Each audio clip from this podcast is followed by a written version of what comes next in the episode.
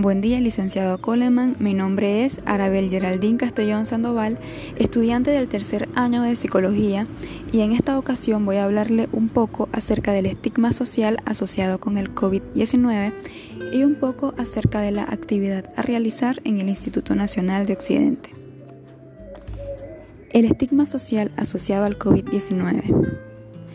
En este, como la causa del brote es un nuevo virus, los rumores y la información errada abundan y rápidamente surgen los estereotipos sobre las personas que tienen o tal vez tengan esta enfermedad. Esto significa que las personas son etiquetadas, estereotipadas, separadas y experimentan la pérdida de estatus y la discriminación debido a la afiliación a una enfermedad. Esto puede afectar negativamente a los propios afectados por la enfermedad, así como a sus cuidadores, familia, amigos y comunidades. Los afectados por el estigma asociado a COVID-19. Grupo de personas que pueden ser estigmatizados durante la pandemia del COVID-19. Personas con resultados positivos en la prueba de detección del COVID-19 que se han recuperado de la enfermedad y del COVID-19 o han sido dadas de alta del área de cuarentena por el COVID-19.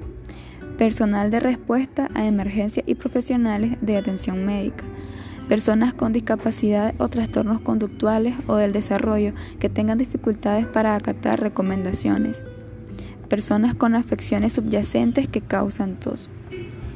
Pienso que las personas más estigmatizadas en Nicaragua son las que se han recuperado del COVID-19, ya que a las personas les causa cierto temor el solo pensar que X o Y persona sufrió de tal virus y llegan a pensar que aún pueden padecerlo y aún contagiarlos.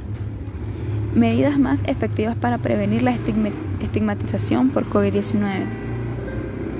Respetar la privacidad y confidencialidad de la información de quienes buscan atención médica y de quienes pueden ser parte de alguna investigación de rastreo de contactos. Corregir el lenguaje negativo que puede causar estigma al difundir información precisa acerca de cómo se propaga el virus.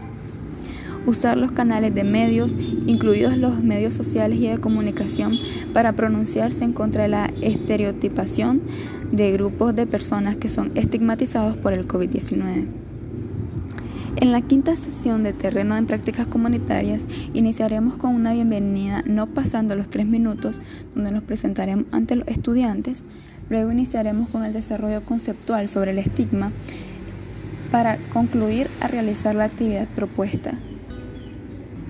Realizaré la actividad en conjunto con mi compañera Melissa en la sección de octavo A. Muchas gracias.